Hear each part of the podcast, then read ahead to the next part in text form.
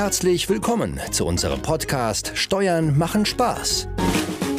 Von Steuerberater Johannes Lemminger und Vollblutunternehmer Maurice Borg. Wir zeigen dir in unserem Podcast mit Witz, Charme und Melone, wie du deinen Weg aus der Steuerhölle in den Steuerhimmel finden kannst. Mach dich bereit und starte jetzt mit deinen eigenen Steuern durch. Viel Freude und Erfolg mit unserem Podcast Steuern machen Spaß. Vor allem die, die du nicht bezahlen musst.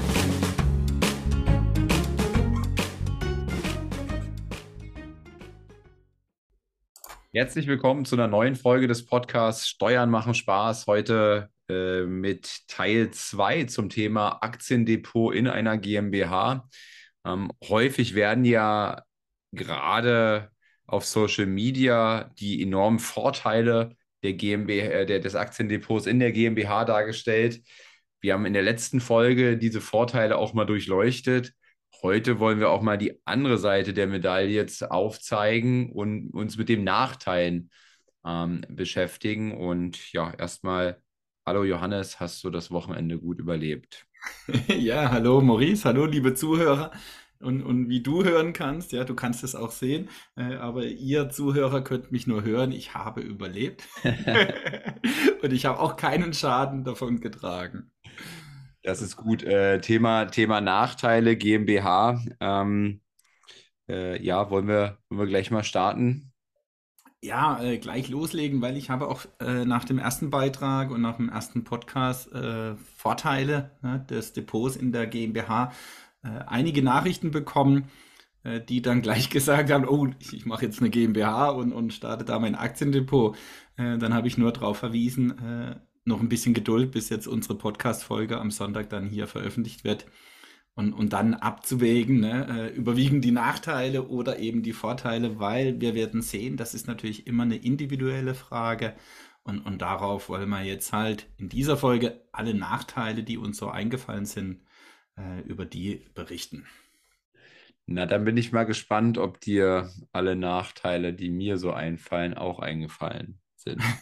ja, und, und am Ende wird es ja dann auch ein Fazit geben, ne, weil dann kennen wir beide Seiten und, und können dann Aussagen treffen, ja, worauf es eben auf, auch ankommt. Ne, und ja, dann meine äh, schöne Aussage, es kommt darauf an, ja, äh, ob es dann wirklich äh, da bei dieser endet. Ne? Das ist ja deine Befürchtung dass mein Fazit nachher einfach heißt, es kommt darauf an. ja, ja. Äh, mich würde wundern, wenn es bei diesem Thema anders ist. ja, genau.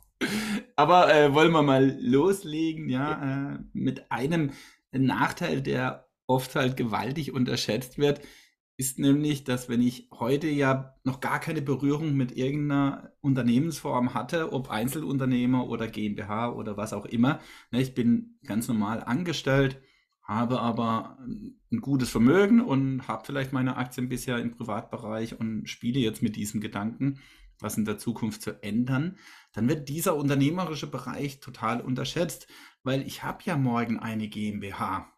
Das ist jetzt natürlich keine unternehmerische GmbH in Anführungszeichen, aber es ist die Gesellschaftsform der GmbH. Das heißt, ich muss mich im ersten Schritt mal überhaupt mit der GmbH auseinandersetzen. Was heißt es denn, eine GmbH zu haben? Was heißt es denn, Geschäftsführer einer GmbH zu sein? Ne? Auch wenn ich da nicht irgendwelche unternehmerischen Tätigkeiten habe, ja, wo ich nach außen auftrete, sondern es ist im Prinzip ja eine vermögensverwaltende GmbH, wenn ich da mein Depot habe. Aber trotzdem wird dieser Schritt erheblich unterschätzt. Da denkt äh, viele, denken da gar nicht dran. Ne, die sagen, naja, ich mache jetzt halt mein Aktiendepot unter GmbH. Ähm, was das aber im Detail dieser GmbH-Mandel bedeutet oder auch UG-Mandel, also spielt keine Rolle. Ne? Also auch um die UG müsste ich mich genauso kümmern äh, da denken viele halt überhaupt nicht dran. Und dann ist der Beginn, wenn ich mich entschieden habe, ein Aktiendepot in der GmbH zu machen, natürlich wirklich doppelt so schwer. Weil ich einmal das Mindset Börse brauche. Wenn ich Glück habe, habe ich das. Aber ich brauche halt auch das Hintergrundwissen ne, äh, mit der GmbH, mit der UG. Jemand, der schon unternehmerisch tätig ist, ja, so wie du, der vielleicht auch schon Berührungspunkte mit einer GmbH hat, der hat ist hier wesentlich leichter. Ja, weil du zumindest mal diese unternehmerische Seite schon kennst, zwar von deinen normalen gewerblichen Unternehmen, aber besser als äh, hier noch gar keine Ahnung zu haben. Ne?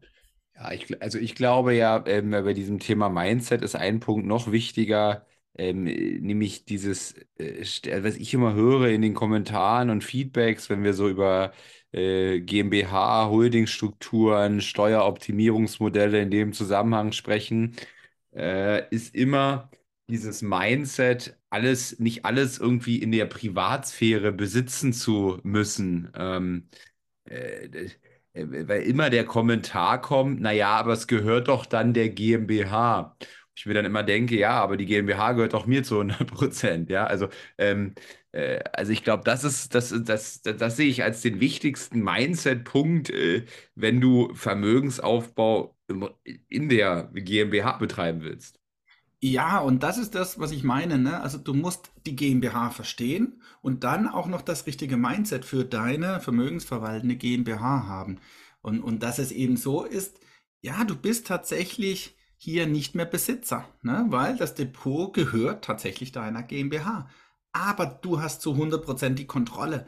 Und das ist das Schöne im Steuerrecht kannst du viel, viel mehr optimieren, wenn du nur die Kontrolle hast und eben nicht Besitz oder Eigentum. Also ich, die Begriffe jetzt Besitz, Eigentum hier identisch. Es geht um den Unterschied Kontrolle äh, zu Eigentum. Und das ist das Mindset, was du brauchst, auch in diesem Fall, wenn es nur eine vermögensverwaltende GmbH ist. Auch als Unternehmer ne, ist dieses Mindset so entscheidend. Äh, Steuer optimieren hin oder her kannst du nur mit diesem Mindset. Die Kontrolle ist vollkommen ausreichend. Mhm. Und was haben wir noch hier auf dem Zettel? Ähm, den, den Einstieg ähm, in die GmbH ist also ähm, schon mal, schon mal ziemlich schwierig aus den Aspekten heraus. Also schwieriger, als die meisten wahrscheinlich denken. Ja, und, und diesen Punkt haben viele gar nicht auf dem Schirm. Ne? Die, die sagen, okay, ich überlege mir, mein Depot in der GmbH zu machen und entscheiden das nur aufgrund des Depots und eigentlich gar nicht aufgrund des GmbH- oder UG-Mandels und natürlich eine GmbH oder UG zu gründen. Ja, da haben wir ja auch die Podcast-Folgen 86 und 87 auch mit Vorteile, Nachteile GmbH. Ne, da unbedingt reinhören, äh, weil da werden auch gerade bei den Nachteilen halt die Gründungsaspekte angesprochen, dass die viel, viel umfangreicher sind, ja, als äh, der eine oder andere denkt, vor allem wenn ich halt noch gar keine Berührung mit Unternehmensformen hatte. Mhm. Und das ist so halt auch der Einstieg, ne, ist ein Nachteil, ne, ganz klar. Okay, dann nehmen wir mal an, diese Hürde äh, meistere ich allerdings, ja. Ähm, gerade weil ich eben auch die Vorteile jetzt nun kenne aus der letzten Folge. Ähm, Hast du noch mehr Nachteile oder war es das schon? ja, dann, äh, dann wären wir schnell bei unserem Fazit. Ne? Ja. dann wäre es zumindest kein, es kommt drauf an, äh, wäre es dann nicht. Ähm, aber äh, gerade in Bezug zu den Vorteilen, es ist oft so, dass Vorteile, die wir haben, und da haben wir in der letzten Folge auch Kosten genannt, ne, dass ich gewisse Kosten plötzlich in, in die Abzugsfähigkeit bekomme. Ähm, und hier ist der gleiche Begriff. Ne? Hier sind die Kosten ein Nachteil. Da sind jetzt die Kosten natürlich gemeint, die mir zusätzlich durch die GmbH entstehen. Also äh, werden auch Strukturkosten genannt. Ne? Die sind einfach bei einer GmbH eben wesentlich höher. Äh, vorher habe ich ja gar keine Kosten. Ja, ich habe vielleicht Depotkosten, äh, aber Ansonsten habe ich ja keinen Mandel, wo ich irgendwas bezahlen muss. Bei der GmbH oder UG entstehen wir halt natürlich Kosten, ob das die steuerliche Betreuung ist, ja, ob es irgendwelche Beiträge sind.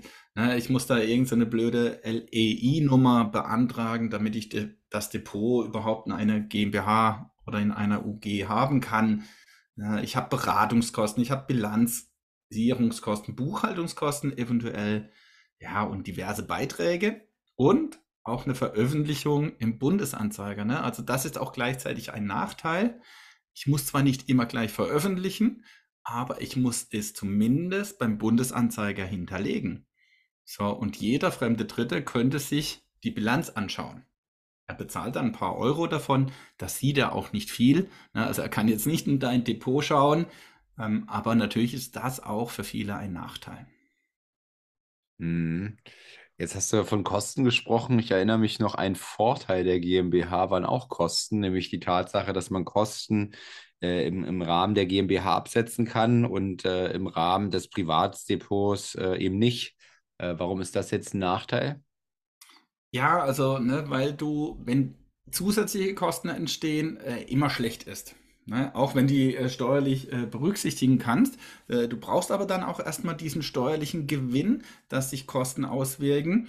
Ja, also das ist ja auch ein ganz entscheidender Punkt. Weil in einem Depot oder in einer GmbH, wo du ein Depot hast, musst du erstmal richtig Gewinn machen. Wann machst du denn richtig Gewinn? Ja, eigentlich nur, wenn du Dividenden erzielst, weil wir ja einen Vorteil kennengelernt haben. Bei Veräußerungsgewinn fällt ja so gut wie gar keine Steuer an.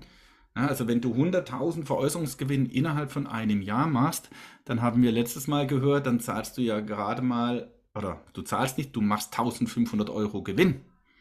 Bei 100.000 Veräußerungsgewinn äh, musst du 1.500 Steuer bezahlen. Genau, so rum ist es. Ja, du machst 5.000 Gewinn, also 5%, 5.000 Gewinn. Ja, also das siehst du ja schon, 100.000 musst du erstmal erzielen, um 5.000 Euro Gewinn zu machen. Und da hast du ja nicht mehr viel Kosten. Ja, um 5.000 Gewinn zu drücken, da bist du ziemlich schnell. Nämlich schon bei den Strukturkosten.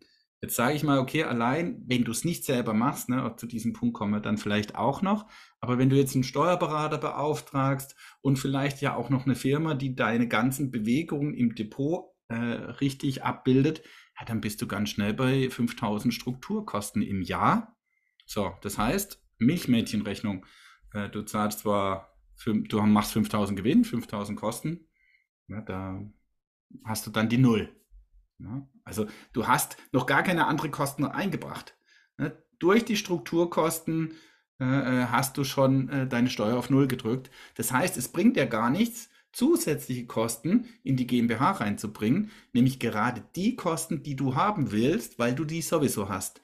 Ja, also das, was wir letztes Mal besprochen haben, Privatkosten plötzlich betrieblich abzugsfähig zu machen, bringt dir nichts, weil die Strukturkosten schon deinen ganzen Gewinn auffressen.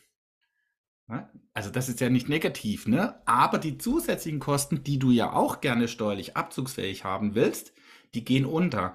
Ähm, und sehr oft ne, äh, ist ein großer Vorteil immer, ja, die Kosten sind dann plötzlich abzugsfähig.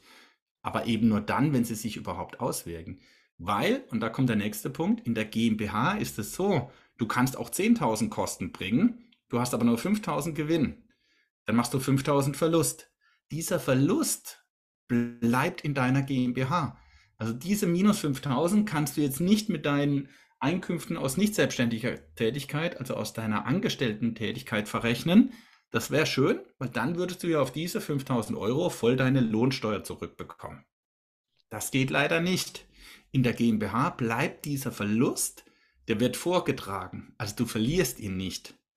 Aber vorgetragen heißt, ne, du hast ja nächstes Jahr wieder diese Strukturkosten. Ne? In der Regel kommen da am Anfang immer mehr Kosten, immer höhere Verluste. Vielleicht hast du dann irgendwann mal so ein großes Depot, dass du durch Dividenden ja, da erzielst du ja wesentlich höhere Gewinne, nachher diese Verluste verrechnen kannst. Aber die Liquidität hast du erstmal nicht.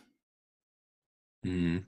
Und, und, das wird halt ganz oft übersehen. Ne? Man denkt immer in diesen Kostenstrukturen, aber übersieht, dass die Strukturkosten einer GmbH mit einem Aktiendepot schon all deine Gewinne auffrisst. Was bringt es dir dann, wenn du noch andere Kosten? Ne? Also eine schöne Kostenposition haben wir, glaube ich, letztes Mal auch angesprochen, ist, wenn du jemand auf 520 Euro, jetzt sind wir ja schon im Oktober, also auf 520 Euro Minijob beschäftigen kannst und dadurch deinen steuerlichen Gewinn minderst. Aber wenn du da nur Verlust produzierst, ja, dann wirst du niemand in deiner GmbH 520 Euro einstellen. Mhm. Ich meine, äh, äh, für mich zeigt es ja eigentlich, dass dieser Kostenvorteil für die meisten ja gar nicht gilt. Also wie du, wie du halt zeigst, ne? Ähm, äh, Depotgröße, ähm, das irgendwie 100.000 Gewinn erwirtschaftet. Äh, wenn wir das mal jetzt, äh, da musst du ja schon einiges traden, ne? Entweder traden oder eben mit Dividenden, aber ähm, auch für die mit, mit Dividenden bedeutet es ja eine eine, eine Millionengröße quasi, die du dann haben musst. Das heißt, für viele ist, kann das dann äh, nicht das Argument sein. Ja, und ich werde ja immer gefragt, ab wann lohnt sich ein Aktiendepot in der GmbH? Und so wie du schon sagst, ne, jetzt gehst du mal von der Depotgröße eine Million aus. Und was haben wir bei einer Million durchschnittliche Dividendenrendite? Äh, da haben wir vielleicht, wenn du sehr auf Dividende aus bist, drei Prozent Dividendenrendite. Ja, also auf eine Million, drei Prozent Dividendenrendite, dann sind wir bei 30.000 Euro. Da reden wir dann schon von einer Gewinnsumme. Ja, diese 30.000 Euro müsstest du dann mit 30 Prozent in Anführungszeichen knapp versteuern. Ja, also da reden wir dann äh, schon gewisse Bereiche, wo ich dann Kosten habe, äh, die ich hier dann mit Sicherheit noch verrechnen kann. weil da sind die Strukturkosten, wenn ich jetzt mal 5000 Euro sage oder zweieinhalb bis 5000 Euro, natürlich schon lange aufgebraucht. Aber da siehst du, was für eine Dimension das ist. Äh, und du brauchst dann auch diese 3% Dividende. Also ich kenne viele, die haben ein Millionendepot und, und haben aber noch nicht mal 1% Dividendenrendite, äh, weil die halt ganz andere Werte in ihrem Depot haben. Also das ist halt dann auch wieder sehr individuell. Und Veräußerungsgewinne erzielen sie erstmal gar keine, weil sie äh, Buy and Hold machen. Also das ist halt, äh, ja, du kannst in deiner GmbH natürlich, ne, bei je höher das Depot ist und je höher deine Dividende und je öfters du halt auch mal Veräußerungsgewinne realisierst, dann bist du sehr schnell in dem Bereich, dass du hohe Gewinne hast. Und dann kannst du natürlich auch hohe Kosten äh, ja, äh, verarbeiten. Dann hast du eine Ehefrau oder einen Ehemann, ne, der einen Minijob hat. Ja, weil er halt eben dein Depot verwaltet oder was auch immer halt äh, damit tut. Oder du hast äh, Kfz-Kosten, du hast im Zweifel sogar ein Auto in deiner GmbH. Ja, also da kann man ja alles Mögliche äh, dann in die GmbH bringen. Telefonkosten, die du privat hast, sind plötzlich betrieblich. Ja, äh, Reisen haben wir letztes Mal schon angesprochen, weil du halt plötzlich auf mehreren Hauptversammlungen bist. Ähm, dann ist es wirklich ein Vorteil, dann kannst du all diese Kosten verrechnen mit den Gewinnen, die du hast. Mhm. Gut, äh, ich glaube, aber man kann insgesamt erstmal festhalten, dass die, die Kosten in dieser Form schon steuerlich äh, gewaltig überschätzt werden. Hm, was sind denn weitere Nachteile, Johannes? Genau, also ein weiterer Nachteil ne, äh, sehen wir dann, dass die 1,5 Prozent, ne, da haben wir ja letztes Mal gelernt, ist ja mit einer der größten Vorteile. Ne, ein Veräußerungsgewinn ist nur mit 1,5 Prozent knapp äh, zu versteuern. Äh, ne, und wie es so oft ist, ne, ein Vorteil, den wir haben an einer anderen Stelle, ist halt ähm, bei Verlusten in diesem Punkt ein Nachteil. Ähm, und du erlebst es ja in der Börsenphase aktuell, dass Verluste durchaus realistisch sind und, und insbesondere halt dann auch mal 50, 70, 80 Prozent sein können. Und du willst diese Aktie vielleicht loswerden, ja, weil du da halt äh, ganz andere Perspektiven heute siehst als vor einem oder vor zwei Jahren dieser Verlust, den du dann realisierst, der ist komplett, äh, der geht unter. Ja, im, im, Vergleich zum Privatvermögen, da, da kennst du das, dass wenn du halt einen Verlust realisierst, dann darfst du den mit Gewinnen aus Aktienveräußerung äh, verrechnen. In der GmbH natürlich nicht, weil ja der Gewinn in der GmbH gar nicht steuerpflichtig ist. Ja, du musst ja nur 5% der Steuer unterwerfen, ist aber steuerfrei. Ja, und, und Dementsprechend ist natürlich ein Verlust auch nicht berücksichtigungsfähig. Ne? Also das ist ganz normal, äh, ja, äh, wie es im Steuerrecht in der Regel fast immer ist. Habe ich irgendwas nicht zu versteuern, dann kann ich natürlich auch äh, nicht irgendwelche Verluste ansetzen. Und, und das ist auch so ein Punkt, der halt gewaltig unterschätzt wird, äh, weil es dazu führt, dass man vielleicht gewisse Aktien in einem Depot in der GmbH dann nicht verkauft.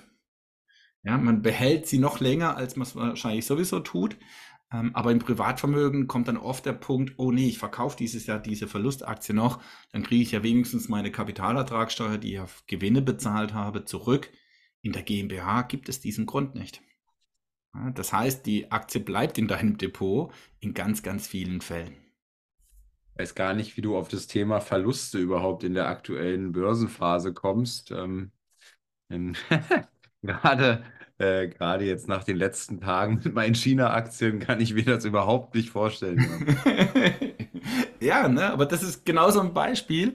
Ja, wenn du jetzt China-Aktien in deinem Depot in einer GmbH liegen hast, dann überlegst du dir erst recht, hey, warum sollte ich sie jetzt verkaufen? Hab ja nichts davon. Ich kann dann nicht mal diese Verluste irgendwo geltend machen. Ja, und, und das führt halt eben dazu, dass du im, im Laufe der Zeit in einem Depot in der GmbH, Schrottaktien, ja, so gewisse Depotleichen hast du dann. Ja, weil sich der Verkauf halt noch nicht mal irgendwo auswirkt. Und noch viel entscheidender ist eben diese Börsenpsychologie, ne, dass du die Aktie halt lieber noch länger hältst, äh, als sie zu verkaufen, weil es ganz andere Chancen gibt. Äh, äh, Aktien, die halt in der Zukunft äh, eine größere Rendite dir versprechen, als die Leichen, die du halt da im Keller noch liegen hast. Glaubst du, da gibt es äh, andere Aktien als Alibaba, die noch gehen? also, äh, ich habe ja auch China-Aktien, ne, um, um da mal auch eine Lanze für dich zu brechen. nicht nur du. Und ich glaube, auch viele andere haben China-Aktien. Ich verkaufe nicht, äh, weil ich sie auch äh, behalte, mir dem Risiko natürlich bewusst bin. Äh, aber jetzt brauche ich sie auch nicht mehr verkaufen. Ne? Also das Risiko mit Taiwan-Krieg, ja, ähm, dann, hätten, dann haben wir auch ganz andere Probleme. Ne? Also dann haben wir auch mit anderen Aktien, äh, die nicht in China, nichts mit China zu tun haben, äh, ja, äh, einen Crash, äh, den wir jetzt noch gar nicht vorhersehen können. Ja, und da glaube ich nach wie vor an die Vernunft. Ja, und dann wird sich vielleicht irgendwann, ne, will wieder jeder China-Aktien. Ne? Also diese Zyklen haben wir bei China-Aktien schon öfters erlebt. Keiner will sie ne? und irgendwann will sie wieder jeder. Mhm. Und darauf hoffe ich. ja, cool. Ähm, gut, Verluste haben wir. Ähm, hast du Hast du weitere Nachteile? Du scheinst jetzt relativ heiß gelaufen zu sein. genau, hier steht, äh, Beiße-Dip funktioniert nicht mehr so gut. Ne? Finde ich ganz witzig, weil das war ja wirklich äh, in den letzten Jahren, ne, wenn es mal runtergegangen ist, äh, relativ stark, dann hat man ja immer äh, nachgekauft. Ähm, heute funktioniert es nicht mehr, weil ja äh, ein Dip nach dem anderen kommt. Äh, und ein Nachteil, ne, da sind wir wieder bei unseren lieben Veräußerungsgewinnen, jetzt mal unabhängig davon, dass dann Verluste äh, nicht zu verrechnen sind, habe ich natürlich bei dieser Regelung immer ja, äh, Bauchweh nicht, ne, aber ein mulmiges Gefühl in, in der Magengegend, äh, weil die könnte jederzeit gestrichen werden. Ähm, warum? Weil die schon öfters auf der Agenda stand, dass sie gestrichen wird. Und, und da will ich halt immer nur davor warnen, dass jemand nur aus diesem Grund ein Depot in der GmbH oder in der UG macht, um die Veräußerungsgewinne so gut wie steuerfrei zu kassieren. Also jetzt gehen wir auch mal von demjenigen aus, der die tatsächlich auch macht, ähm, aber nur aus diesem Grund in die GmbH geht. Weil das kann jederzeit äh, gekippt werden, diese Regelung. Äh, und, und dann bin ich in der GmbH und habe die dann an der Backe. Na, also dann kriege ich ja nicht morgen einfach mein Depot wieder raus, ohne steuerliche Konsequenzen. Das funktioniert nicht und derjenige verliert den Vorteil, ne, durch den er in die GmbH gegangen ist. Und das finde ich halt sehr gefährlich. Äh, und das hast du immer wieder, ne? weil Veräußerungsgewinne sind steuerfrei, ist natürlich sehr verlockend. Ähm, aber da sind wir im Steuerrecht natürlich sehr schnelllebig. Und wie gesagt, das kann äh, morgen schon geändert werden und, und dann fliegt dieser Vorteil, ist dann weg. Mhm. Und dann hast du natürlich viel, viel weniger Gründe, nur aufgrund eines Aktiendepots in eine GmbH zu gehen. Fällt da noch ein Thema ein? Äh, ich hatte ja auch schon öfter mal äh, mit diesen Gedanken hier ähm, gespielt. Ähm, bei mir war es ja so, dass ich über die letzten, äh, was waren das da, sechs, sieben Jahre ein Aktiendepot privat aufgebaut habe. Ähm, das wurde dann auch immer größer und ja, wir haben ja heute auch schon so ein bisschen festgestellt, dass, dass die Vorteile jetzt von einem Depot in der, in der GmbH ähm, mit wachsender Größe zumindest zunehmen, ja. Ähm, und dann war meine Überlegung, okay, wie kriege ich jetzt das Aktiendepot privat, irgendwie eine halbe Million? Ähm, äh, kriege ich das jetzt irgendwie einfach in die GmbH rein oder nicht? Was ist da? Ja, also vor dieser Herausforderung stehen sehr viele. Äh, weil sie ja an der Börse vielleicht auch schon länger sind und jetzt auch richtig erfolgreich sind und dann mit dem Gedanken spielen, die GmbH zu gehen. Und, und da ist es immer so, ne? du kommst nicht steuerneutral mit deinem Depot in eine GmbH. Das geht nicht. Das heißt, entweder verkaufst du dein Depot, ja, das äh, wird sehr schwierig, auch psychologisch sehr schwierig, oder du überführst es in die GmbH, aber mit der gleichen Konsequenz. Ja, es wird praktisch äh, Steuer realisiert, ne, weil hier stille Reserven, also diese fiktiven Gewinne, dann der Abgeltungssteuer unterliegen. Ja, also du hast letztendlich keine Chance, äh, dein GmbH einfach so in die GmbH zu übertragen. Und, und, und das weiß jetzt der normale ja auch nicht, ne? weil er denkt einfach, ja, ich mache einfach eine GmbH und dann ist das Depot halt in der GmbH. Äh, das funktioniert leider so nicht. Und ich kenne keinen, der sein Aktiendepot verkauft und dann mit diesem Geld, ne, abzüglich der Steuern, in eine GmbH geht. Ähm, und, und da, ne, so ist es ja ähnlich bei dir auch. Der Tipp kann da immer nur sein, okay, ich baue in der Zukunft ein Depot zusätzlich in der GmbH auf. Und das Depot, was ich ja schon im Privatvermögen habe, da habe ich ja auch nichts davon, weil ich habe ja dieses Geld, was in meinem Depot privat liegt, ja schon versteuert. Das ist ja Privatgeld. Ja, ähm, Wäre ja auch bescheuert, das in die GmbH zu tun, Steuern zu realisieren und nachher will ich es wieder rausbekommen und zahle nochmal Steuern. Ja, also das wäre die wirkliche Worst-Case-Situation. Deswegen dieses Depot privat lassen und dann, ne, wenn ich unbedingt aus welchen Gründen auch immer in die GmbH will, mache ich ein zweites Depot. Das hat ja auch den Vorteil, dass ich unterschiedliche Strategien fahren kann.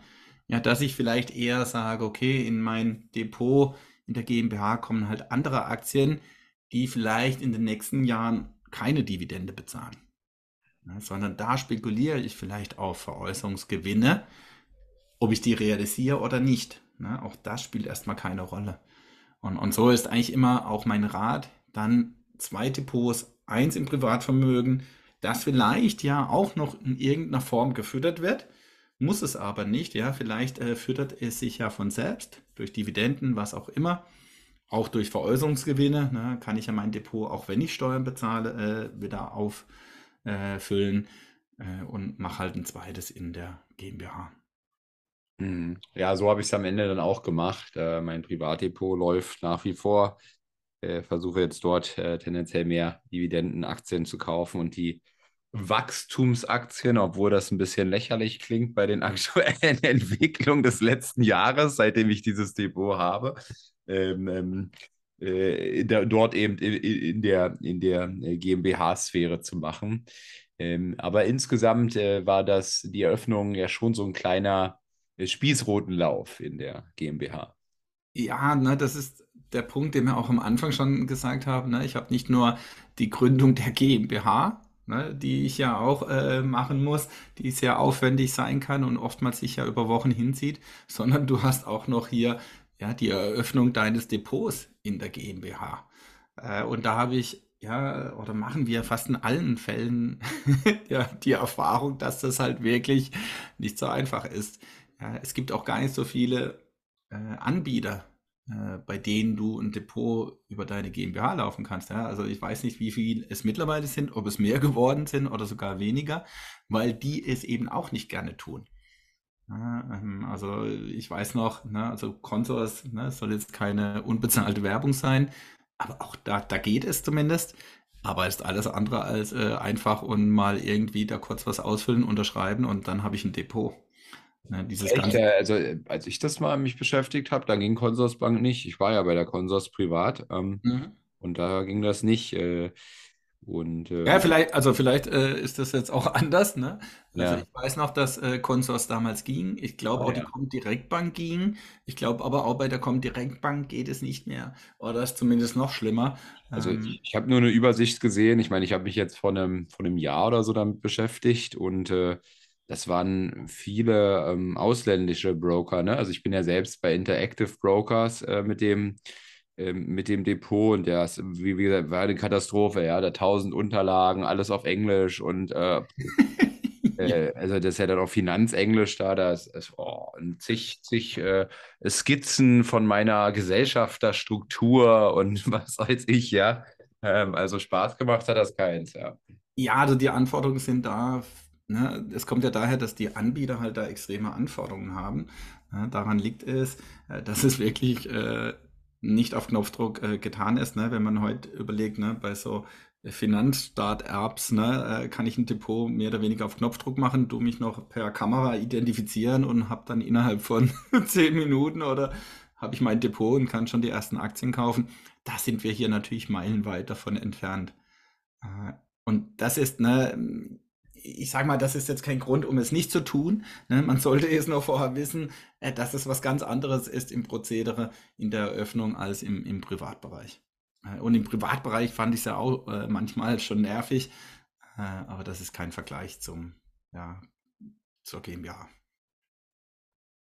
Mhm. Ja, was hast du, was, was ist noch zu beachten oder eher zu beachten? Den Hinweis hatten wir ja auch ähm, im gemeinsamen Livestream mit Helmut, ne, weil er ja ne, auch gesagt hat, die gewisse Flexibilität äh, will er sich ja bewahren, weil es ist definitiv so, ne, wenn du heute halt in Deutschland wohnst und, und morgen äh, ziehst du halt in die Schweiz oder wohin auch immer, dann gibt es die sogenannte Wegzugsbesteuerung.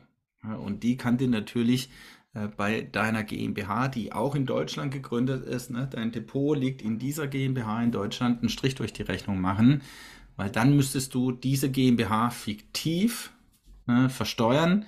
Das heißt, Deutschland geht hin und sagt, okay, äh, dein Depot ist eine Million wert. Es ist dann auch relativ einfach, den Wert der GmbH festzustellen, weil es ist letztendlich dein Depot und vielleicht halt noch Verbindlichkeiten. Also die GmbH kann Verbindlichkeiten haben, weil du ja vielleicht Geld der GmbH gegeben hast. Also du hast vielleicht heute eine Million, die gibst du als Darlehen deiner GmbH und deine GmbH legt diese eine Million im Depot an. Und, und du machst das sehr erfolgreich, beziehungsweise deine GmbH macht es sehr erfolgreich und du hast dann 10 Millionen. So, und dann wäre der Wert deiner GmbH einfach diese 10 Millionen minus die Verbindlichkeit 9 Millionen. Und diesen 9 Millionen müsstest du versteuern, wenn du jetzt ins Ausland ziehst. Und zwar nach GmbH, ne? also das hat nichts mit der Abgeltungssteuer zu tun. Du verkaufst fiktiv deine GmbH, das heißt, da sind wir in dem sogenannten 60-40. Das heißt, 60 Prozent von 9 Millionen musst du deiner individuellen Steuer unterwerfen. Ja, keine Ahnung, wie hoch. nur, weil, nur weil ich in, äh, ich meine, kann ich die nicht vom Ausland weiter betreiben? Nein, weil du da der Wegzugsbesteuerung unterliegst. Wenn du innerhalb von sieben Jahren wieder zurückkommst, dann kannst du das alles wieder rückgängig machen. Und du hast heute auch die, die Möglichkeit, ne, also was heißt die Möglichkeit, also dieser Gewinn, den du da fiktiv realisierst, kannst du auf sieben Jahre äh, verteilen, diese Tilgung ne, beim Finanzamt nachher. Also jetzt mal im Beispiel äh, wären das so grob 2,3 Millionen, die du hier ans Finanzamt bezahlen müsstest die könntest du jetzt auf sieben Jahre in der Tilgung verteilen. Aber ja, wenn ja. du dein GmbH ja nicht verkaufst, ja. dann hast du das Geld vielleicht ja gerade nicht. Also bleibt dir da nur die Möglichkeit zu sagen, hey, okay, dann verkaufe ich halt jetzt ne, mein Depot und realisiere alles. Ne? Also das wäre ja die, die Möglichkeit. Ähm, oder aber, was es noch äh, gibt, die Notlösung, du machst eine GmbH und Co. KG. Ja, äh, dann geht das. Dann kannst du in die Schweiz oder wo auch immer Du hast halt dann noch eine GmbH und Co. KG in Deutschland an der Backe, aber das funktioniert. Na, dann bleibt dein, dein GmbH-Depot in der GmbH und Co. KG äh, und wird da ganz normal so behandelt wie bisher auch. Das heißt, ich muss nicht immer in Deutschland bleiben. Nein, ähm, wirklich, ne? Also auch dann ganz wichtig, äh, vorher dran zu denken, hey, jetzt müssen wir da eine GmbH und Co. KG machen.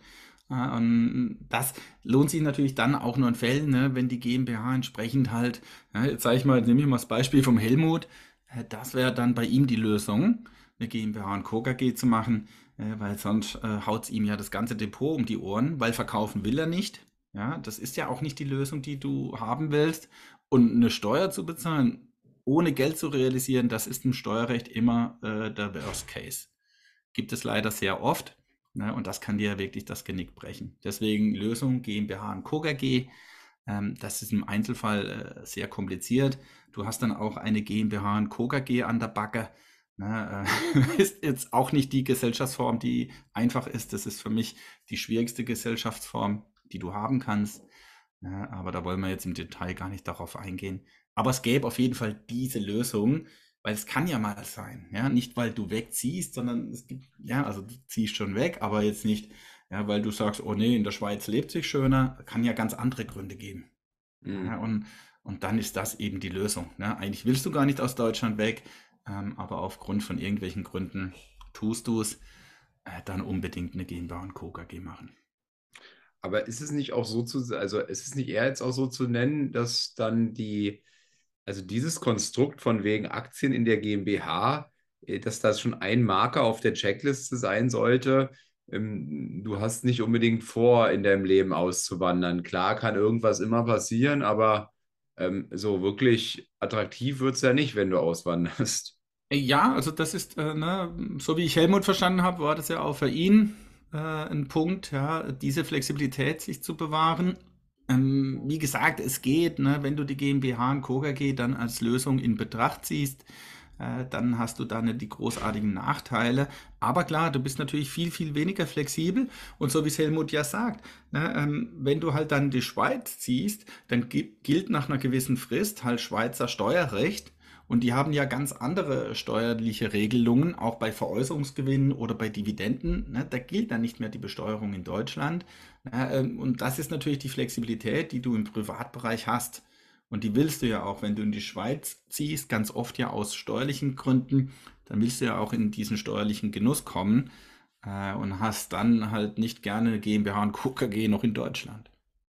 Deswegen wäre das für mich schon immer, wenn, wenn, ne, also da ist die Schwierigkeit, ob du das heute schon weißt, ne, wenn du jetzt halt äh, 25 bist, äh, ob du in zehn Jahren halt äh, irgendwo ins Ausland siehst, aber wenn du der Typ bist, dann würde ich, äh, wäre das natürlich schon Grund, nicht eine GmbH zu machen.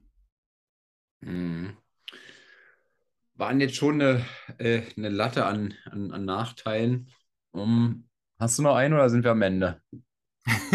also, ein Vorteil auch im Privatbereich ist es, dass du innerhalb der Familie ne, kannst du äh, viel eleganter gewisse Aktien, ja, oder auch dein Aktiendepot übertragen. Du kannst gewisse Freibeträge ausnutzen. Ähm, ich glaube, wir hatten das auch mal in der Folge, ne, und eine neue Podcast-Folge ist da auch in diesem Bereich geplant, dass wir sagen, hey, was kann ich in der Familie, in der Summe äh, Steuern optimieren? Und, und da gehören natürlich Aktien dazu. Ne? Wenn deine Kinder halt, äh, die haben einen Freibetrag ja, dann kannst du das halt im Privatbereich ausnutzen, selbst dein Depot. Ne? Du könntest sagen, okay, ich übertrage halt an meinem Kind gewisse Aktien, die vielleicht dann Veräußerungsgewinn erzielen, bei deinem Kind sich aber gar nicht auswirken. Und das kannst du natürlich mit deinem GmbH-Depot nicht. Ja, da kannst du nicht äh, einfach äh, eine Aktie aus deinem GmbH-Depot an, an Aaron übertragen. Ja, würde nicht funktionieren. Du kannst Aaron irgendwann an deiner GmbH beteiligen, aber das ist was ganz anderes. Na, äh, damit nutzt du keine Freibeträge im Privatbereich aus, sondern das ist dann halt eher die, die Frage, dass später vielleicht weniger Steuern entstehen bei der Erbschaft oder bei der Schenkung.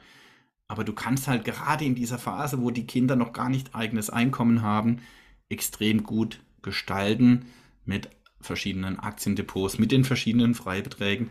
Ne? Also auch jedes Kind hat ja nachher diesen Sparerpauschfreibetrag. Das wird total unterschätzt, wenn ich halt drei, vier Kinder habe. Und jetzt wird dieser Pauschbetrag auf 1000 Euro erhöht. Ne? Äh, ist jetzt auch nicht die Welt. Aber bei vier Kindern sind es halt schon mal 4000 Euro. Da kann ich schon einiges an Dividende kassieren, ohne Steuern zahlen zu müssen. Und, und das ist so extrem flexibel äh, im Privatvermögen. In der GmbH kannst du das vergessen. Mhm, äh, dann ja, äh, Johannes, du kannst es dir denken, dann warten wir so langsam mal auf dein Zaster-Fazit hier. also die, die Folge heißt ja Nachteile, ne? Ich finde ja. das aber so schön, weil gleichzeitig, wir hätten die Folge auch anders nennen können, sind es Vorteile äh, meines Depots im Privatvermögen. Ja, also wenn jetzt der Begriff Nachteile so negativ klingt, äh, kann man es auch so formulieren. Es sind gleichzeitig die Vorteile eines Depots im Privatvermögen. Und, und ja, du kannst dir das schon denken, wie mein Zaster-Fazit aussieht. Ich habe es gerade eben auch schon erwähnt, ganz wichtig, nicht aus einem Grund ne, zu sagen, hey, ich gehe jetzt in eine GmbH, ganz egal, was dieser Grund ist. Äh, es sollte in der Summe mehrere Gründe geben, weil morgen kann dieser Grund äh, wegfallen Und dann bin ich einfach in der GmbH gefangen, was ich gar nicht will.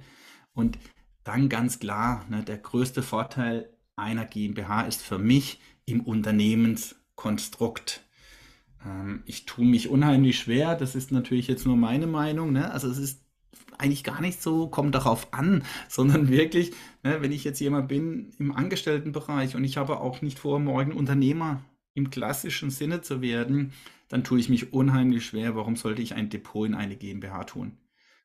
Da ist grundsätzlich meine Empfehlung, tu es nicht. Im Unternehmenskonstrukt sieht es ganz, ganz anders aus, weil wir da das Schöne haben, ja, dass ganz viel Geld in deinem Kreislauf, Familie, Unternehmer untereinander, also Unternehmen untereinander, einfach in deinem Blutkreislauf bleibt und du viel, viel mehr Geld anhäufen kannst, ja, was dann in dein Depot landet, welches in der GmbH sitzt. Ja, und, und wir haben es ja in den Vorteilen ja auch schon ähm, zitiert. Du bekommst dieses Geld auch steuerlich optimiert über gewisse Wege raus. Ne? Also diesen Nachteil sehe ich dann tatsächlich nicht.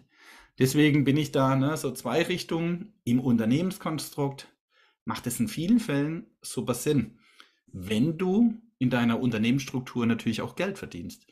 Äh, viele Unternehmer kommen zu mir und sagen, oh, ich mache jetzt auch noch äh, eine GmbH und da mache ich mein Depot rein. Das bringt dir natürlich nichts, wenn da in der Summe kein Geld generiert wird, weil du kannst dein Depot ja gar nicht großartig füttern. Ja, also das ist der entscheidende Punkt. Aber da würde ich wirklich äh, diese zwei Schienen betrachten. Bin ich angestellt, beziehungsweise bin ich nicht Unternehmer oder bin ich Unternehmer mit einem Unternehmenskonstrukt? Und dann kannst du das super gestalten Wichtig ist es hier auch immer, und das merkst du ja wahrscheinlich auch, das ist nicht kurzfristig. Ja, also es bringt mir nichts, wenn ich ein Unternehmenskonstrukt habe und einen Fünfjahresplan. Äh, Unternehmenskonstrukt bitte langfristig. Dann habe ich die riesigen Vorteile, die wir ja auch in der anderen Folge angesprochen habe, haben, dass viel, viel mehr Geld für dich über diese Laufzeit arbeiten kann. Also von daher glaube ich, ne, äh, alles andere als ein Fazit, es kommt darauf an, entweder ich bin Unternehmer oder ich bin kein Unternehmer darauf kommt es tatsächlich meines Erachtens an. Äh, und dann muss ich es richtig für mich einsetzen. Ne? Das ist dann aber das, was wir ganz am Anfang gesagt haben. Mindset, Mindset ist hier alles. Cool, Johannes, dann besten Dank äh, für die Folge. Wir haben jetzt, glaube ich, ziemlich viel GmbH gemacht zuletzt. Erstmal, glaube ich, Vorteile der GmbH, Nachteile der GmbH, Vorteile vom Aktiendepot in der GmbH, Nachteile vom Aktiendepot in der GmbH. Hast du einen Ausblick auf die nächsten Folgen, Johannes? Ah, ich, ich traue mich ja fast nicht, ne? aber äh, ich, ich sage es trotzdem. Ja, also die nächste Folge wird die schöne Inflationsprämie sein. Ja, die ist ja jetzt ganz aktuell äh, verabschiedet. Äh, und da kriegen wir jetzt schon ganz viele Anfragen. Ja, was mache ich da jetzt und, und wie funktioniert das Ganze? Äh, und das wird äh, unsere Folge beim nächsten Mal sein. Ich habe schon Bescheid gegeben, 3000 Euro rausziehen im November. okay, also du hast uns Bescheid gegeben oder wir dir? naja, also Philipp hat mich darüber vorhin informiert, dass es, glaube ich, gestern oder so verabschiedet wurde. Und ähm, dann habe ich einfach gesagt, raus damit. okay. Naja, ja, aber Einzelheiten können wir beim nächsten Mal besprechen. Genau. Also ich, ich sage herzlichen Dank äh, dir und natürlich unseren Zuhörern und ciao, bis zum nächsten Mal. Bis nächste Mal. Ciao, ciao. Hat hier jemand an der Uhr gedreht? Ist es wirklich schon so spät? Ja, ihr Leute, wir machen Schluss für heute. Aber keine Sorge, wir kommen wieder und dann schalte ein, wenn es wieder heißt, Steuern machen Spaß. Und vor allem die, die du nicht bezahlen musst. Es hat dir gefallen? Dann nimm dir eine Minute Zeit und unterstütze uns mit einer Bewertung.